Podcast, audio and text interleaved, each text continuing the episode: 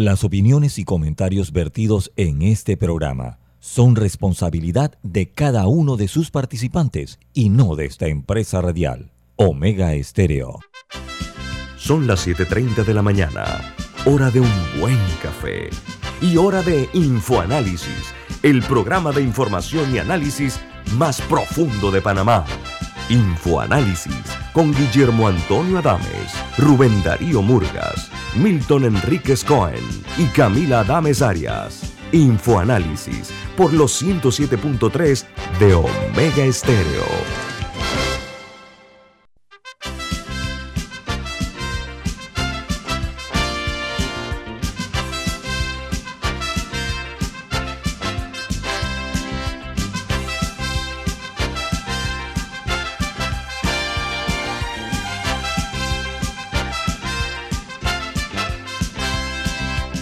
Hola, buen día, bienvenidos. Esto es Info Análisis, un programa para la gente inteligente. Hoy es 17 de marzo del año 2022 y este programa es presentado por por Café Lavazza, un café italiano espectacular usted puede conseguir en los mejores supermercados lo puedes solicitar en los mejores restaurantes y también pedir servicio a domicilio por internet a través de www.lavazzapanamá.com.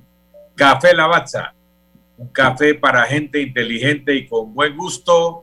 Presente Infoanálisis. Infoanálisis puede verlo el programa en eh, video, en directo a través de Facebook Live. También puede escucharnos además de toda la frecuencia de Omega Estéreo a nivel nacional, 107.3 y 107.5 para todas las provincias centrales y Santiago y Veraguas. Lo pueden hacer también en sus teléfonos móviles o celulares y en sus tabletas. Estamos con nuestra app disponible tanto para Play Store como para App Store. En sus televisores nos pueden sintonizar en el canal 856, canal de cable onda. Como dije, vernos y escucharnos, vernos en Facebook Live la cuenta de Omega Stereo. Y además nos escuchan a través de Tuning Radio, Tuning Radio. Como es costumbre, antes de entrar con nuestro invitado, vamos a darle a conocer a ustedes cuáles son las noticias que son primera plana en el mundo. Las personas eh, eh, inteligentes y educadas no pueden ignorar qué pasa en el resto del planeta.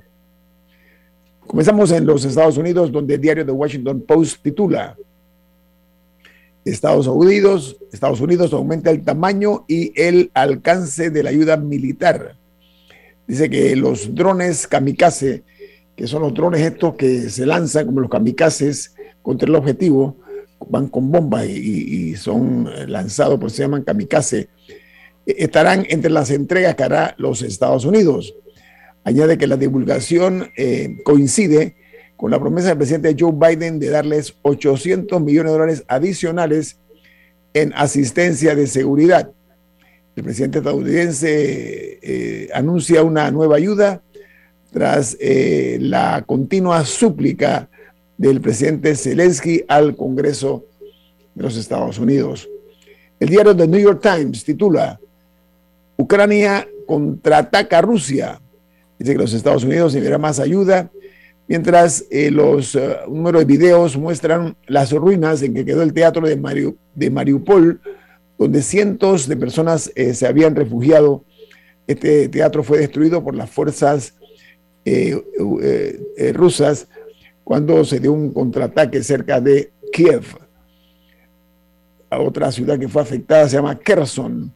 Ahora, más de 7.000 soldados rusos han muerto, de acuerdo a las, y eso en tres semanas, de acuerdo a las informaciones de inteligencia de los Estados Unidos. Dice la nota que los funcionarios señalan que el aumento de los armamentos eh, va a provocar una reacción mucho más eficiente por parte de los soldados ucranianos. Em, el diario The Wall Street Journal titula La Reserva Federal o la Fed se embarca en aumentos de tasas para combatir la inflación. Los funcionarios señalan que el aumento de un cuarto de punto al primer aumento que se da desde el año 2018 será seguido por seis más en un futuro. Dice que las acciones subieron en sesión volátil y los rendimientos de los bonos se dispararon. Por ejemplo, el Dow Jones subió un total de 519 puntos, mientras que el Nasdaq subió un 3.8%. Y en ah, el, como dije, el primer aumento que se da desde 2018 en las tasas. En China, la principal noticia es que la ola de Omicron que se ha desarrollado del país amenaza eh, nuevamente al país asiático con golpear las cadenas de suministro mundial. Dice que hay más de 500 eh, mil millones de personas en China eh, que están confinadas. Dice que los nuevos bloqueos en las fábricas del mundo, como se le llama China, llegan en el peor momento posible con la economía mundial bajo presión por las guerras o por la guerra en Ucrania. En Colombia, eh, la alcaldesa de esa ciudad, de nombre Claudia López, en Bogotá, la alcaldesa de Bogotá, perdón, le respondió a las declaraciones dadas por el candidato presidencial Gustavo Petro, quien afirmó que de llegar a gobernar o de llegar a la presidencia, podría revisar los estudios del metro de Bogotá la respuesta de la alcaldesa López a Petro fue, el metro no tiene reversa, o sea, no hay marcha atrás. Mientras en Ucrania, el presidente Zelensky invoca el 11 de septiembre y Pearl Harbor para pedir ayuda militar a los Estados Unidos. Esto lo hizo durante un discurso que dio a través de la red de la, tecnología de una pantalla gigante que se colocó en el Congreso de los Estados Unidos eh, de América y además se señala que el mismo fue dramático en cuanto a su contenido. Él apeló al presidente Joe Biden al decir, hoy ser el líder del mundo significa ser el líder de la paz. Mientras Biden en respuesta anunció el envío de drones y por primera vez a denominado a Vladimir Putin como criminal de guerra. En Argentina, el Ministerio de Salud de ese país emitió alerta por el aumento inusual de casos de virus de influenza que eh, también eh, se le denomina como la gripe A, justo cuando aún eh, se anuncia el fin de la, de la ola de coronavirus que hay en ese país. En Honduras, un juez de esa nación centroamericana aprueba la extradición del expresidente Juan Orlando Hernández a los Estados Unidos. El mandatario hondureño es señalado por Washington de estar vinculado al narcotráfico y de introducir a los Estados Unidos miles de kilos de cocaína, siendo un, eh, un alto funcionario que lo que hacía era que facilitaba el trasiego de drogas hacia la nación norteña. Mientras en España eh, está investigando, dice las noticias, se está investigando al presidente panameño Ricardo Martinelli por contratar a cuatro guardias civiles para espiar a una mujer. Eh, la jueza que ve el caso manda a prisión a dos de los seis guardias detenidos eh, en Mallorca por seguimientos ilegales a una empresaria, abro comillas, que tenía una relación sentimental, cierro la comilla, con el expresidente. Y en Japón activan la alerta, la alerta de tsunami tras un fuerte terremoto de magnitud 7,5 en el área de Fukushima. Y hay una, un reactor nuclear. Dice la nota que dejó sin electricidad eh, a más de unas 20 eh, mil personas en la ciudad de Tokio. Dejó cuatro muertos hasta ahora, hasta esta madrugada, cuatro muertos y 92 heridos. En Perú, el presidente Pedro Castillo pide una tregua al Congreso que debatirá su destitución. El mandatario peruano pretende acabar con la crisis institucional mientras la fiscalía es la que continúa y avanza en la investigación del jefe de Estado. En eh, Rusia se denunció que han hackeado el sitio web del Ministerio de Emergencia y en la página eh, inició una serie de montajes y mensajes que decían más de 13 mil soldados rusos murieron en la guerra de Ucrania y otro que decía no crean en los medios rusos, mienten. Eso fue el, mensaje que mandaron después de hackear las cuentas de este ministerio ruso que ha creado mucha eh, preocupación en, ese país.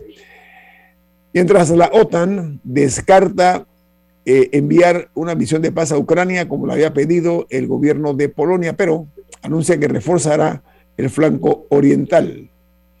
En México, hay reportes de parte de expertos de, salud del gobierno federal que analizan la posibilidad de que el, cubrebocas pueda dejar de usarse en los espacios abiertos. Mientras en Chile, funcionarios de salud reportan 12.566 nuevos casos de coronavirus y 23 fallecidos en las últimas 24 horas. La nota dice que el total de casos asciende ya a 3.336.614 y los fallecidos son 44.062. Y una noticia para los fanáticos, los, los que son consumidores del producto que ofrece Netflix. Bueno, acaba de anunciar este gigante de las comunicaciones que cobrará a quienes compartan su contraseña con invitados y además eh, los que se encuentran eh, recibiendo la señal en otras casas, pero le van a aplicar un costo adicional a estas personas. La medida se está ya aplicando en Chile, Perú y como dije también en Costa Rica. Son los tres países donde ahora mismo Netflix ha puesto en marcha esta decisión. Mientras en Guatemala el presidente Yamatei afirma que hacen análisis jurídicos para suspender el contrato de vacunas Sputnik V con Rusia y que descartó que vayan a comprar más eh, vacunas y biológicos a Rusia. Mientras en Bolivia el Ministerio de Salud reportó ayer que los contagios de coronavirus suben a un total de 898.464 y los fallecidos son un total de 21.000 476. Y cerramos las notas internacionales con una noticia que se genera y que es titular en El Salvador. Dice que el presidente, el gobierno del presidente Bukele sigue sin acuerdo con el Fondo Monetario Internacional tras un año de negociaciones para conseguir un financiamiento de hasta 1.300 millones de dólares. Y dicen que lo que está ocurriendo es que, según los expertos, la posibilidad de lograr este préstamo se aleja del gobierno salvadoreño. Hasta aquí las notas internacionales. Regresamos en breve con un distinguido invitado aquí en Info Análisis. Este es un programa para la gente inteligente.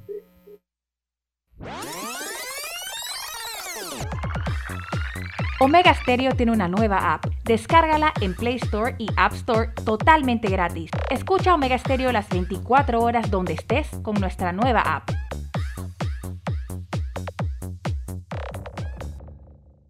La aventura empieza en el verano Auto Show 2022, 100% presencial y al aire libre en los estacionamientos de Albrook Mall, frente a la entrada del dinosaurio, del 17 al 20 de marzo, del 12 mediodía hasta las 8 de la noche. Ven al verano Auto Show 2022, porque las mejores marcas están aquí. Organiza DAP. La gente inteligente escucha InfoAnálisis los anunciantes inteligentes se anuncian en InfoAnálisis. Usted es inteligente. Llame al 269-2488 y todos lo sabrán. Infoanálisis, de lunes a viernes de 7 y 30, 8 y 30 de la mañana, en donde se anuncian los que saben.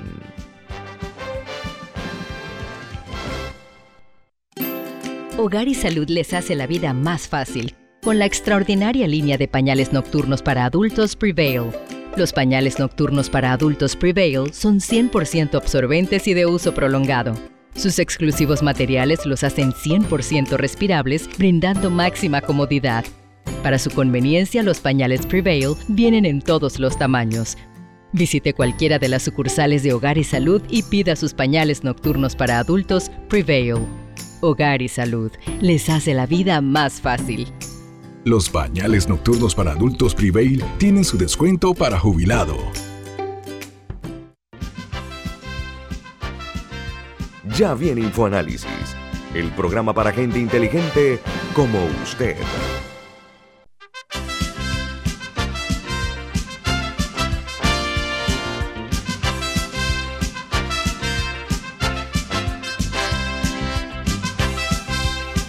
Don Milton Enríquez, ¿cuál es el mensaje que nos tiene usted eh, para nuestros oyentes? Así es, es un mensaje muy, muy importante de eh, el Banco Aliado. El Banco Aliado te acompañamos en tu crecimiento financiero. Ahorra con tu cuenta Más Plus, mejorando el rendimiento de tus depósitos. Banco Aliado, tu aliado en todo momento. Puedes visitar la página web de Banco Aliado en www.bancoaliado.com y también puedes seguir a Banco Aliado en las redes sociales como arroba Banco Aliado. Banco Aliado, tu aliado en todo momento. Amigos, esta mañana vamos a hablar sobre economía y todos nos tiene inquieto la economía de nuestro país, sobre todo con el escenario que se presenta, primero con la pandemia, ahora con la crisis que ha provocado la guerra, eh, la invasión rusa a Ucrania y lo que está ocurriendo en China. O sea, hay varios factores ahora mismo determinantes.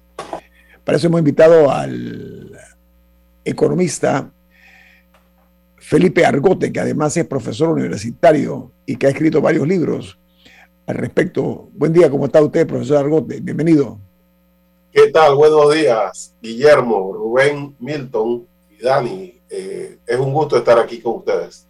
Profesor, comenzamos eh, con una noticia que ha impactado en los Estados Unidos y que obviamente rebota en el resto del mundo, y es que la Reserva Federal de los Estados Unidos dijo que elevaría las tasas de interés y que este es un proyecto que es el inicio de una serie de aumentos eh, adicionales que se van a dar este año con el objetivo, de acuerdo a la Federal Reserve, de evitar que la economía estadounidense se recaliente y pretende reducir la inflación y eh, que se encuentra obviamente eh, ahora mismo en niveles mucho más altos que hace cuatro décadas. La pregunta es, ¿cómo va esto a impactar al ciudadano panameño?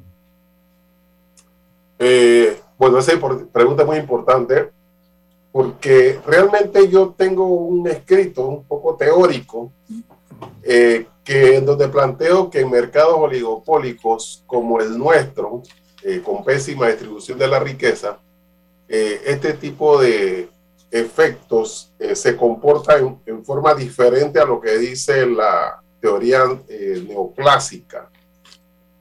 ¿A qué me refiero con eso? lógicamente, en un mercado como el norteamericano, que es un mercado coherente, con una tasa de inflación elevada que tienen ahora, eh, producto del incentivo que se le dio a la economía para salir de la recesión y lo logró salir en seis meses. Es como cuando tú tienes un paciente y le, pues, le metes un choque eléctrico para revivirlo. A nadie le, le interesa tener un choque eléctrico, pero es la forma de revivir al paciente. Y luego tú vas a ver los efectos del shock eh, a lo que es secundario. Eso es lo que se hace cuando se eleva, cuando se incentiva para el crecimiento económico. Al hacer ese incentivo, eso no se puede calcular al centavo, porque la economía es la decisión del conjunto de la población individualmente. Pero ya que ves que la eh, inflación está creciendo muy rápido, la Reserva Federal, que es en Estados Unidos la que tiene la, la mayor fuente de fondos y por eso es determinante, eleva la tasa de interés con el objetivo de desmotivar un poco la inversión, la economía y que se dice que la economía se enfríe, o sea, se ponga, no que se ponga, se pare de repente, sino que se ponga menos caliente y así reducir el nivel de inflación. permítame nada más un segundito para efectos didácticos. Eh, ellos hablan de recalentamiento de la economía. Para los que somos legos en la materia, ¿sería usted tan amable como profesor de explicarnos lo que significa puramente ese término de recalentamiento de la economía? Claro, cuando se dice recalentamiento es que la economía está creciendo muy rápido. O sea, como tú estás incentivando la economía, ya sea emitiendo, en este caso, dólares, poniendo plata en el bolsillo de la gente, empujando con inversión estatal, la economía crece tan rápido que se, se calienta mucho, se crece muy rápido. Cuando la economía crece muy rápido, es como que tú, mucha gente tiene plata en sus manos, quiere comprar tomate, al final del mediodía ya no hay tomate porque mucha gente está comprando tomate. El que vende los tomates al día siguiente le va a subir el precio del tomate porque se le acabaron al mediodía. Entonces, al tener demasiada demanda, suben los precios. Cuando el, el, Estado, a través de la Reserva Federal en Estados Unidos, ve que subieron los precios mucho de los tomates, que es el ejemplo que estamos haciendo, dice, ¿sabe qué? Vamos a subirle la tasa de interés, porque al subir la tasa de interés, el que pretendía poner otro puesto para poder eh, aprovechar eso, dice, mejor no lo hago. La gente se desmotiva un poco y no es que dejan de comprar tomates, simplemente los tomates se acaban a las 4 de la tarde en vez de terminarse al mediodía lo cual hace que el tendero dice mejor no lo suba porque si lo subo de nuevo tal vez se me pudran los tomates en la noche. Eso es lo que pretende el Estado al subir la tasa de interés, que se enfríe un poquito la economía, que se desacelere un poco, que está demasiado caliente y con eso hacer que no exista la inflación. ¿Por qué? Porque la inflación no es el problema, la inflación es, digamos, la puerta que abre la recesión porque si tú ves, si tú vendes, por ejemplo, queso y ves que te están subiendo el precio de la leche, empiezas inmediatamente a subir el precio del queso. Pero luego dices, ¿sabes qué? Yo voy a subir el precio por la leche que me subieron, pero lo voy a subir un poquito más, porque seguro que mañana me la suben de nuevo. Entonces empiezas a subir y a subir, y cuando acuerdas tienes un sobreinventario de queso que no puedes vender, y en ese momento paras la máquina cuando paras la máquina, tienes que sacar empleados porque tienes las máquinas paradas, lo cual hace que rebaje entonces la demanda y venga la recesión. Por eso, antes de que ocurra eso, el Estado dice, espérate, vamos a enfriarlo un poquito, porque después de la inflación viene la recesión. Ahora, Felipe, eh, eh, en cada crisis eh, surgen nuevos negocios. ¿Cuáles son los negocios que han surgido producto de la crisis?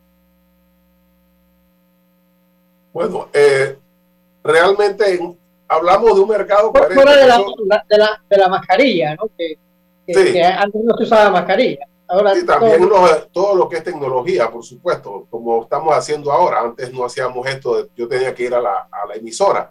Así que ahora todo lo que es tecnología, computadora, internet, de ayuda de, de colaboración tecnológica, eh, hasta conocimiento, seminario para que la gente sepa cómo trabaja un Zoom, todo ese tipo de cosas, por supuesto, son nuevos negocios. O sea, la gente sabe de tecnología. El salto del conocimiento en la tecnología que tiene la gente común en los últimos dos años ha sido extraordinario porque lo ha obligado a gente que decía, no, yo no prendo una computadora o no me interesa este tipo de cosas.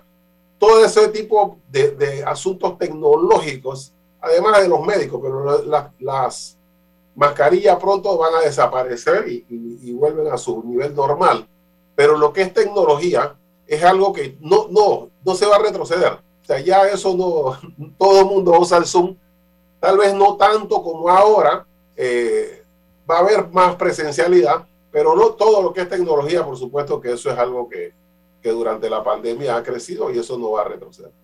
Milton. Gracias, Felipe. Nosotros venimos hace, hasta hace unos 50 años, con monedas respaldadas por oro, el patrón oro. O sea, la moneda valía tanto como las reservas de oro que tenía. Luego con Nixon se abandona el patrón oro para el dólar y eso para todo y quedamos en lo que llaman el fiat money, el dinero eh, de confianza en el que uno cree que, vale, ¿no? Pero había ciertas, eh, ciertos parámetros que aceptaban todos los economistas. Si tú te ponías a imprimir papelitos como loco, la moneda se iba a devaluar. Y si tú tirabas al, al, mercado esos papelitos, iba a haber inflación o hasta hiperinflación.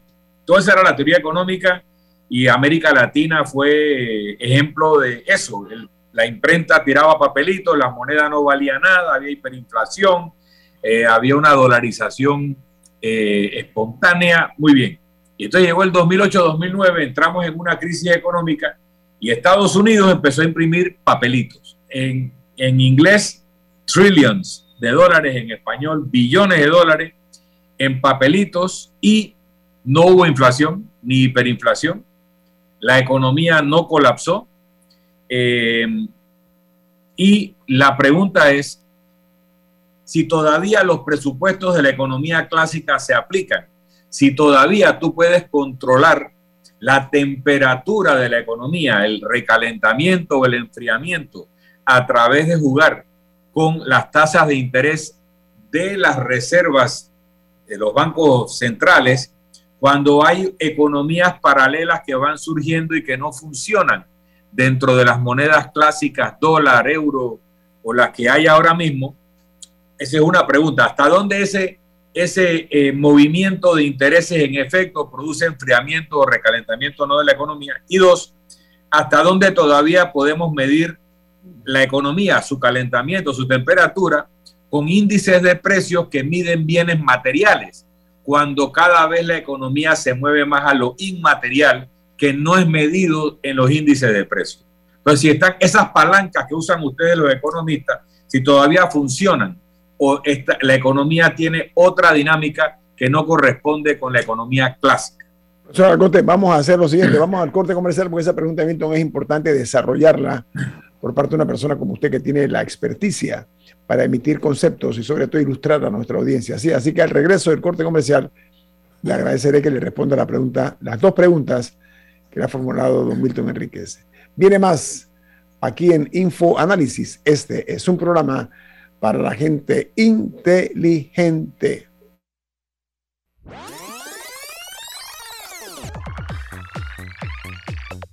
Omega Stereo tiene una nueva app. Descárgala en Play Store y App Store totalmente gratis. Escucha Omega Stereo las 24 horas donde estés con nuestra aplicación 100% renovada. Cuando el verano te gusta, suena así. En 50 metros llegas a la playa. Dale like a Claro y cámbiate a un plan postpago con ilimitada de 30 y llévate un equipo gratis. Dale like a todo lo que te gusta con Claro. Promoción válida del 15 de enero al 30 de abril de 2022. Para más información visita claro.com.pa. La gente inteligente escucha InfoAnálisis. Los anunciantes inteligentes se anuncian en InfoAnálisis. Usted es inteligente. Llame al 269-2488 y todos lo sabrán.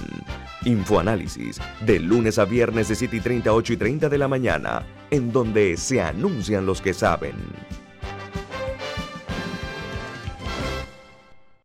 Grupo Clásico, 30 años brindando las últimas tendencias de la moda. Con Hugo Boss, Clásico Womo, Suit Supply y Clásico Off, el grupo de tiendas de ropa masculina más elegante del país. Hugo Boss, marca número uno en el mundo de la moda masculina. Clásico Womo, una selección de la moda europea más exclusiva en un solo lugar. Suit Supply, la tienda que está rompiendo el estereotipo de la ropa masculina. Clásico Off, los mejores precios en tus marcas favoritas. Visítanos en los mejores centros comerciales del país. Grupo Clásico, 30 años liderando la moda masculina en Panamá. Ya viene InfoAnálisis, el programa para gente inteligente como usted.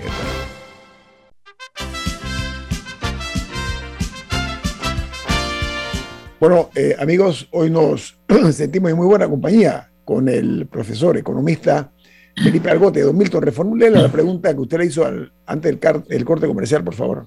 Son dos preguntas complementarias. La primera, si en efecto se puede controlar el valor de la moneda a través de la emisión o no emisión de papel moneda, el control de la masa monetaria y el control de las tasas de interés como herramientas o palancas que históricamente han usado los economistas o los, bancos centrales para el control de la economía. Y dos, si todavía podemos usar como parámetro el índice de precios al consumidor que mide bienes materiales cuando tenemos una economía que se mueve hacia los bienes inmateriales y que también tienen un reflejo en los precios. Entonces, estas, todas estas palancas que han tenido los economistas y los rectores de la economía en los países, del control de la masa monetaria, de los intereses y la evaluación del impacto de eso en un índice inflacionario que mide básicamente petróleo, comida, eh, medicina, eh, vivienda, o sea, cosas muy materiales, todavía son elementos para tomar decisiones de política económica en una economía que se mueve cada vez más a lo inmaterial. Eh, sí, muy buena pregunta. Esa, eh, eso, la pregunta eh, para hacer un tratado de economía moderna. Mira, es que si bien es cierto, las herramientas de política económica que tienen su base en la teoría neoclásica y que tienen que ver con el asunto de que si tú subes la tasa de interés desmotivas la economía, si emites demasiado dinero vas a tener una inflación siguen funcionando. Lo que pasa es que ahora la matriz es mucho más compleja. Un ejemplo, si, eh, un banco te emite una tarjeta de crédito por 10 mil dólares, tú puedes usar 100 dólares o puedes decidir utilizar 8 mil. O sea, ¿a qué hora vas a ver el banco cuánto es las decisiones individuales de dinero disponible que tienes en forma de tarjeta de crédito? Antes la gente andaba con su cartera con todo el capital que tenía disponible Ahora realmente la gente anda con 20, 30 dólares porque el resto lo tiene en tarjetas o en Yapi o lo tiene en unas formas de dinero que no son necesariamente el papel. Sin embargo, la emisión monetaria, tanto como la tasa de interés, siguen siendo un indicador porque recordemos que no importa lo que pase, la economía tiene que ver con el intercambio de necesidades, o sea, necesidades, digamos, materiales o otro tipo de necesidades como por ejemplo ya hablamos, el Zoom. O sea, ¿cuánto yo pago por el Zoom?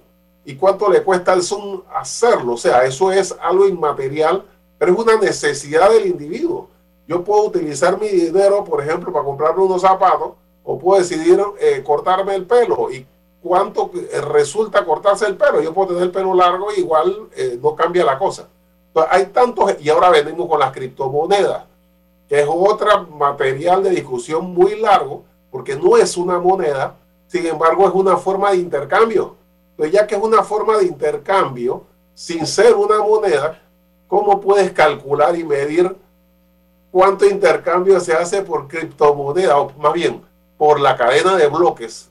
¿Cuánto intercambio se hace por, por la blockchain para poder saber cuánta emisión monetaria tengo que hacer? porque esa parte de la masa monetaria está cubierta por la llamada criptomoneda. Entonces, se hace cada vez más compleja la situación, pero lo que no cambia es el indicador. al, hacer un cuarto de punto de aumento, que es lo que hizo la Reserva Federal en la tasa de interés eh, interbancaria o de la Reserva Federal, lo que hace es indicarle al mercado algo. Entonces, un sector de, la, de las personas cuando ven eso dice, espérate, subieron la tasa, eh, lo que me enseñaron en la escuela es que debo gastar menos. Y estás teniendo un efecto psicológico sobre el conjunto de la población que puede determinar lo que quieres, que es que se reduzca la inflación. Si la Reserva Federal ve que no se reduce la inflación en la forma que esperaba, vuelve y le mete un cuarto de punto más. Entonces hay otro sector un poco más rezagado que va a decir, oye, lo acaban de subir medio punto. ¿Te acuerdas que íbamos a hacer un, íbamos a hacer algo adicional en la casa? Mejor no lo hagamos, porque eh, realmente acaban de subir la tasa de interés. Eso no va a salir más caro. Entonces, hay un, no todos, pero un sector suficiente para que se reduzca la, el crecimiento de la economía. ¿Cómo afecta eso a Panamá? ¿Cómo afecta a Panamá? Esa es la pregunta. Eso es lo que, lo que planteaba en un escrito que tengo en el blog, que aquí no se aplica. ¿Por qué? Porque al ser un, un mercado oligopólico, cuando se da la, la, eh, la, pandemia, hay un sector de la población que no puede pagar sus tarjetas de crédito. Entonces, lo que hacen los bancos, como hay oligopolio, es en vez de reducir la tasa de interés de las tarjetas de crédito, ya que no hay gente suficiente para pedir prestado, lo que hizo fue subirlas para que el sector que sí pudiera pagar cubriera el hueco que dejaban los que no pueden pagar. sea, tú puedes pagar, en vez de 14 te lo subo a 18. Tú puedes pagar, te lo subo a 22. Porque este de acá, yo sé que no me paga. Y eso lo hace porque sabe que al aumentar la tasa, no va a haber fuga de clientes porque son pocos bancos y todos están haciendo lo mismo. Entonces aquí no se aplica. Aquí lo que se, lo que se pretende en algunos sectores, como yo digo, es cobrar en dólares y pagar en peso colombiano. Oiga, profesor, eh, vamos a procurar eh, hacer docencia, pero no, no con lenguaje elevado ni complicado, porque la mayor parte de nosotros, me incluyo, somos legua en la materia económica. No obstante, hay fórmulas que usted debe tener como profesor para no irnos a las alturas de 40 mil pies de altura, sino que sea de fácil comprensión para nuestros oyentes el impacto que tiene cosas como esto, el aumento de la FED. Pero la pregunta mía ahora va en, en la siguiente dirección. Ayer se publicó en la Gaceta Oficial eh, un reglamento de compra de medicamentos. Hay una queja constante de que los medicamentos en Panamá andan por las alturas, inalcanzables para muchísimos panameños que se ven además afectados por la falta de medicamentos, por la crisis de medicamentos que tienen las instituciones del Estado. En consecuencia, si no hay medicinas en las instituciones del Estado, la gente tiene que comprar medicinas en el sector privado que son carísimas, no caras, carísimas con relación a la realidad de lo que son los precios de los mismos. Ahora, Dentro de lo que se ha publicado en la Gaceta Oficial, eh, lo que se está hablando, este, este, fue un decreto ejecutivo, que es el 256 del 15 de marzo de este año, se va a reglamentar las compras eh, unilaterales eh, o conjuntas entre la Caja de Seguro Social y el Ministerio de Salud para comprar medicamentos cuando se, ojo, cuando se declare el desabastecimiento crítico de medicinas en las instituciones. ¿Cuál es su interpretación de esta nueva medida tomada por el gobierno? Bueno, eh, antes en una oración, ¿cómo afecta la tasa de interés? La última vez que se subió la tasa de interés de la Reserva Federal, tú recibiste una carta del banco diciendo que te aumentaban la hipoteca porque el FED había subido la tasa de interés. Pero luego la tasa de interés bajó casi a cero y nadie en este país puede eh, enseñar una carta que diga el banco te mandó una carta diciendo que bajaba la tasa de interés. Nunca bajó. ¿Eso cómo se interpreta entonces, profesor, hacia lo panameño? Que no está aplicándose esa situación porque los bancos tienen el control de la situación y cuando suben la tasa la suben con un argumento, pero cuando baja la tasa en la Reserva Federal no la bajan. Y no hay nadie que pueda regular eso, profesor. No hay nadie que regule eso de que cuando suben eh, se haga lo mismo que cuando baja. No, no, no estoy de acuerdo en una regulación porque una persona sentada en un escritorio no puede definir cuánto vale una tasa de interés. Lo que sí se puede hacer es obligar a establecer lo que se hacía antes, que yo recuerdo cuando tú hacías un préstamo bancario, sobre todo comercial, te decían, eh, tu tasa de interés es LIBOR más 2, o es Reserva Federal más 5, o es más 4, o sea, algo que te amarre a, una situación que no sea el banco el que tenga la decisión unilateral de subirte el precio. O sea, yo no puedo vender un piano para que me lo pagues en seis meses y dentro de tres meses levanto el teléfono y te digo, oye, el piano que te vendí te lo voy a subir 10%. O sea, no, tú me lo vendiste a ese precio. Pero como las préstamos son a muy largo plazo, no puede haber tasa fija, pero sí puede haber una tasa de referencia y yo voy al banco y él me dice 3%, 4, 5, lo que sea, yo lo acepté, perfecto, pero debe ser una tasa que el banco no pueda tomar la decisión unilateral de subirte el precio por lo que hacen los bancos. Tú vas a, un, a una cuestión de auto, te dan el precio más bajo del mundo, y al año te suben la tasa de interés eh, y resulta que se cubrieron el interés que te prometieron hace un año. Eso es un manejo eh, normal. Mira, sobre la medicina, ah. eso no es la respuesta. O sea, ante tu incapacidad. Mira, aquí el, Seguro Social tiene el SAP. El SAP es el, software más eh, desarrollado que hay en materia de inventario y de compras. O sea, existen las herramientas tecnológicas para poder calcular todas las variables para poder comprar las medicinas a tiempo, incluyendo los atrasos. O sea, tú no puedes tomar decisiones simplemente, bueno, ya que no podemos hacerlo y hemos fracasado, vamos a eliminar las reglas, yo voy a comprar directo, no importa el precio que sea. O sea, eso no resuelve el problema. Aquí hay un problema de nuevo de oligopolio. La propuesta que yo tengo es que no solo los distribuidores, que las farmacias, no cualquiera, las farmacias puedan importar medicamentos. ¿Sabes lo que eso significa? Si tú puedes ir a Colombia y comprar un medicamento en 5 dólares en una farmacia, que aquí la tienes que vender en 30 o 40 porque el, el intermediario te lo vende en 15, tú vas a una farmacia amiga y le dices dame 10 paquetes, me voy a la otra, me compro 20 y hago lo que se llama un mercado gris. Lo traigo y lo vendo en 10. El, el, distribuidor que me lo vende en 15 no me lo va a poder seguir vendiendo porque sus ventas se van a venir abajo, porque es una, una hormiga, una cantidad de hormigas que van a traer medicamentos de afuera que ahora no se le permite, por eso lo tienen que traer escondida a la gente. Pero si el la no, farmacia profesor, ¿por qué no se permite y si no llegó la hora ya de cambiar esa metodología? Claro, eso es lo que hay que hacer. Yo no estoy planteando que cualquiera pueda traer medicamentos. Cuidado. Farmacia, usted. Farmacias con eh, que, tengan la, licencia, porque si no la gente va a entrar a, empezar a meter medicinas brujas. Eh, las farmacias reguladas, todo trae tu medicamento, no hay ningún problema. Eso hace que la distribuidora, porque si tú te vas a Colombia y le dices a la distribuidora, véndeme más barato como tú, él te va a decir, no, no te puedo, porque me quitan la licencia, me quitan la distribución. Eso está prohibido, tú tienes que comprarle al distribuidor de Panamá. El mercado gris, eso no es bien visto por los distribuidores, pero no es ilegal. Es que si yo me voy a Miami y compro un Toyota, yo me lo traigo, nadie puede evitar que lo traiga. La Toyota no puede decir, no, tú me lo tienes que comprar a mí, ni el Estado puede hacerlo. así debe ser. Si lo haces con las medicinas, las medicinas se van abajo, porque va a haber gente haciendo negocio, trayendo medicinas afuera, con licencia, y eso hace que las distribuidoras se vean obligadas a bajar el precio. Esa es la única medida que tienes que tomar. Eso de que el Estado ahora lo hace directo porque fracasaste como administrador, eso no es un, un argumento. Claro, la gente desesperada dice traerla al precio que sea porque yo estoy enfermo.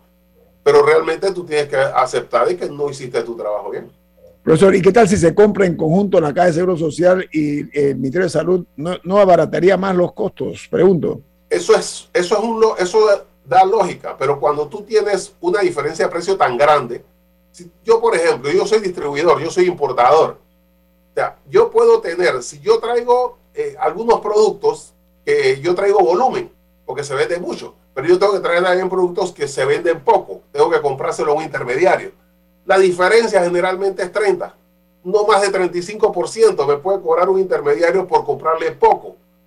Pero cuando tú tienes una medicina que aquí vale 5 y en Colombia aquí vale 50 y en Colombia vale 5, allá no hay un problema de distribución ni de compra directa, ni de mercado, ni de volumen. Ahí hay un problema de oligopolio que abusa con el precio porque la medicina es lo que en economía llamamos un producto elástico. O sea, tú puedes, perdón, inelástico. No importa cuánto le subas el precio, la venta no se te baja mucho porque la gente no quiere morirse ni enfermarse. Te pones furioso, pero lo compras. Entonces yo puedo seguir subiendo el precio. No es como las lentejas, que si tú le subes el precio 15%, yo empiezo a comprar otros frijoles. Oiga, profesor, eh, eh, tengo un corte comercial. Le voy a pedir, por favor, tres minutos para que nos explique un poquito acerca de la presentación de un libro que usted tiene hoy, que habla sobre la reactivación económica. Así que le ruego se quede unos minutos más, ¿sí? Vamos al corte comercial. Esto es Info Análisis, un programa para la gente inteligente. Omega Stereo tiene una nueva app. Descárgala en Play Store y App Store totalmente gratis. Escucha Omega Stereo las 24 horas donde estés con nuestra aplicación totalmente nueva. La aventura empieza en el verano Auto Show 2022, 100% presencial y al aire libre en los estacionamientos de Albrook Mall, frente a la entrada del dinosaurio, del 17 al 20 de marzo, del 12 mediodía hasta las 8 de la noche. Ven al verano Auto Show 2022, porque las mejores marcas están aquí. Organiza DAP. La gente inteligente escucha InfoAnálisis los anunciantes inteligentes se anuncian en InfoAnálisis. Usted es inteligente. Llame al 269-2488 y todos lo sabrán. Infoanálisis, de lunes a viernes de 7 y 30, 8 y 30 de la mañana, en donde se anuncian los que saben. ¿Les suena esto? Ofertas, pedidos, facturas, órdenes de compra, entrega, contratos, recibos, etc. Los documentos importantes están ahí, en algún lugar. Ojalá supiera dónde y cómo encontrarlos cuando realmente los necesita, sin perder tiempo. Ha llegado la hora de la gestión documental electrónica. Los documentos se escanean y guardan digitalmente de forma automática y centralizada. Llámenos al 209-4997 para un demo sin compromiso. Solutexa, expertos en digitalización y gestión documental. Ya viene InfoAnálisis, el programa para gente inteligente como usted.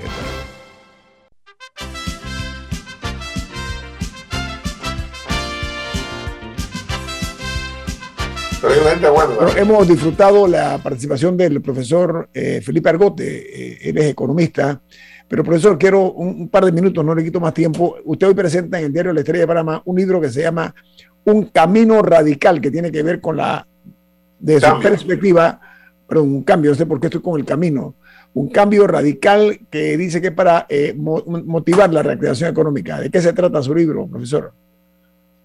Mira, este libro es una estrategia, pero además es un catálogo de medidas específicas. Yo digo que, bueno, ya los tiempos de los discursos generales pasaron y que uno tiene que pasar no solamente a enumerar los problemas, sino a establecer propuestas específicas sobre qué hacer con la distribución, a la distribución de la riqueza, el salario mínimo, la rigidez laboral, la crisis hipotecaria. Hay muchas hipotecas que no se han eh, reorganizado. ¿Qué hacer con las criptomonedas? Qué hacer con las listas discriminatorias, los bancos, qué hacer con la mina de Donoso.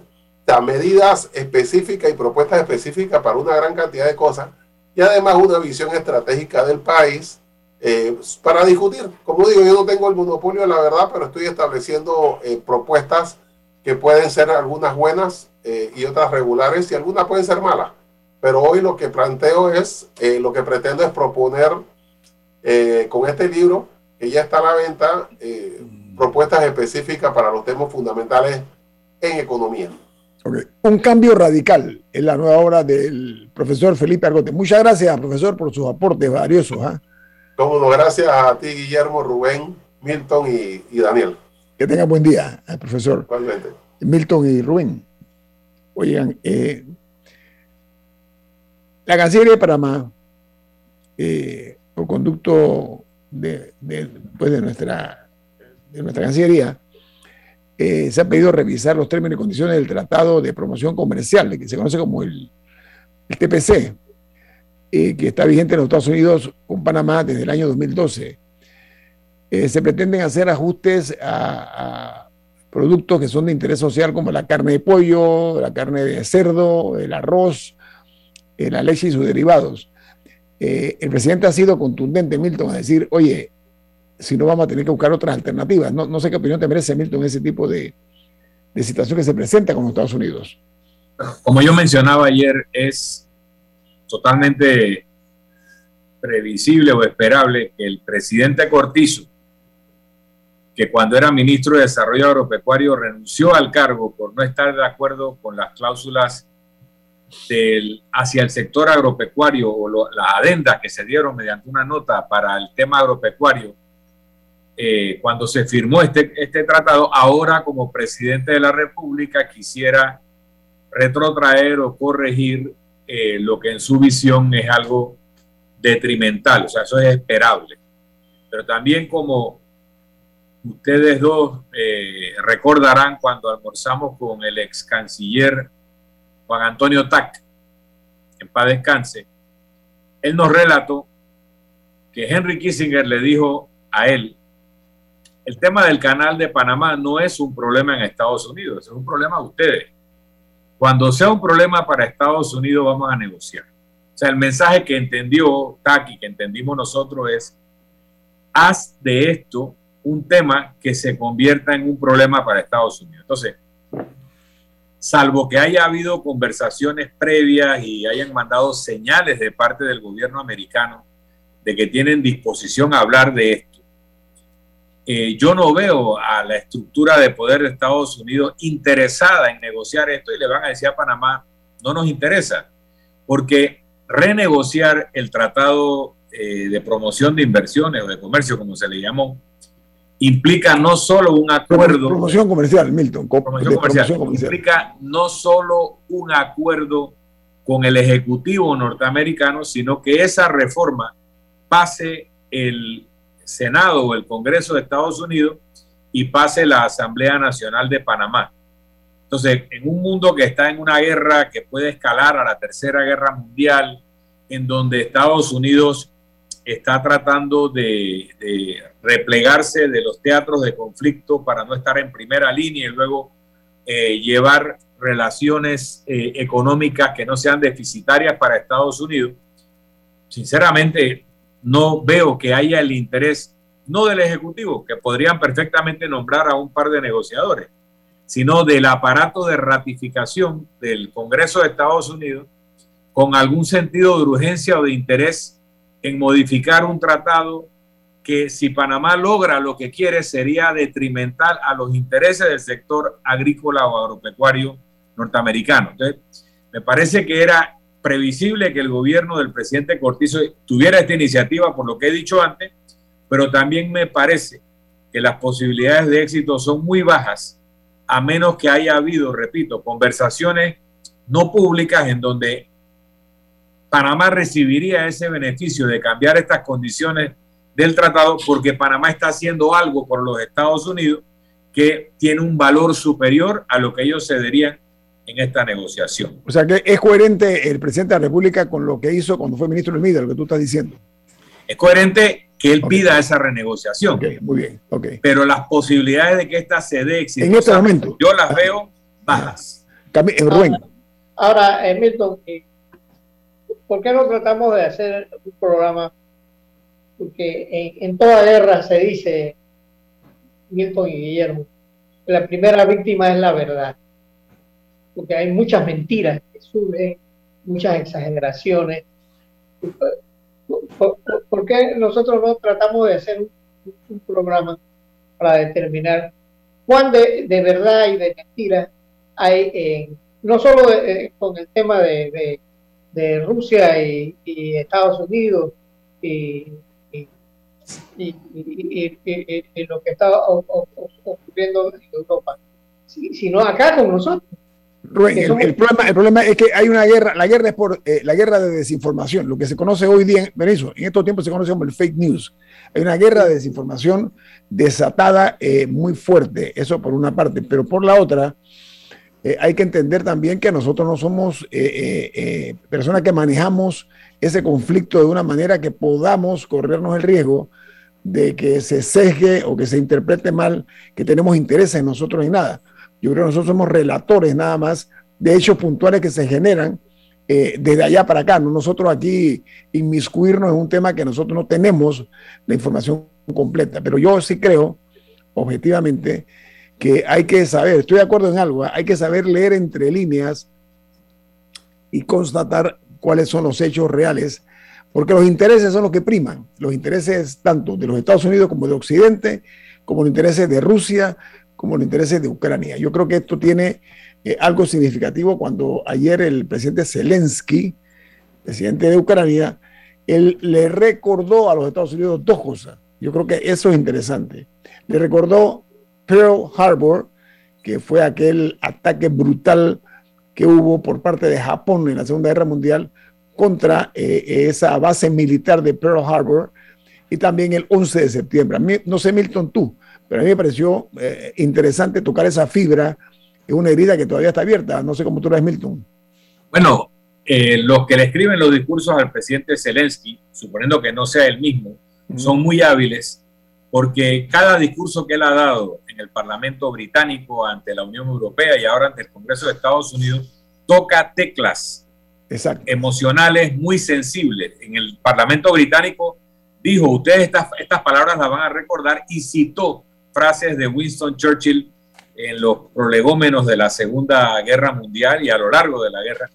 Y en Estados Unidos le ha tocado la tecla de Pearl Harbor y del 9 de septiembre para que ellos se pongan en sintonía con la situación de su pueblo, el pueblo ucraniano, que es el deber de él, conseguir solidaridad, conseguir apoyo y conseguir eh, una vinculación emotiva con los países a los que les está pidiendo apoyo. O sea que tiene una gran habilidad retórica, es un profesional de la comunicación, es un actor eh, que, sabe entregar un discurso, sabe hacer las pausas, sabe entonar la voz y sabe decir lo que tiene que decir ante el público que le corresponde. Así que, eh, pues ha hecho eso, ha hecho eso para conectar no solo con el Congreso que lo está oyendo, sino con el pueblo norteamericano que vio la transmisión y que es representado ese pueblo por los congresistas que estaban escuchando. El otro tema aquí es que el señor Zelensky, con las consideraciones propias, por supuesto, a un jefe de Estado,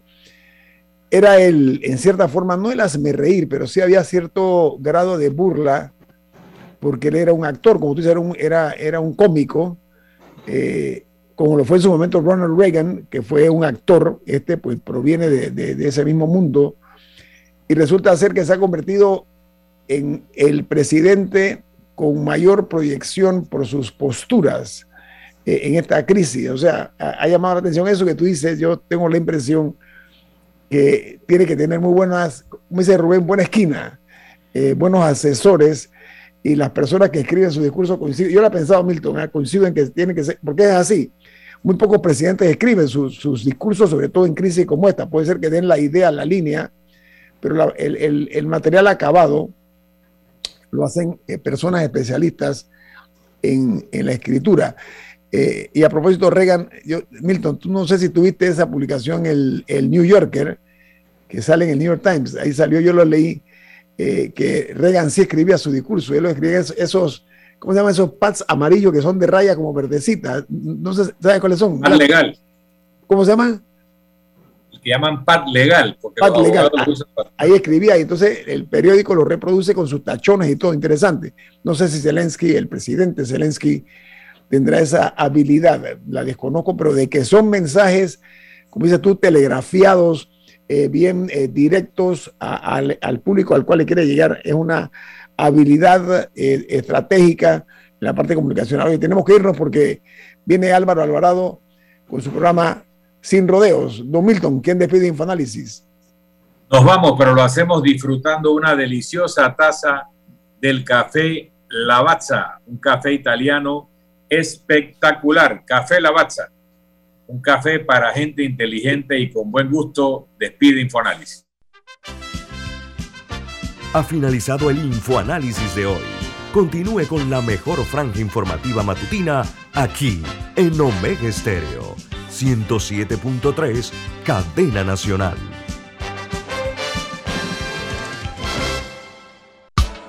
La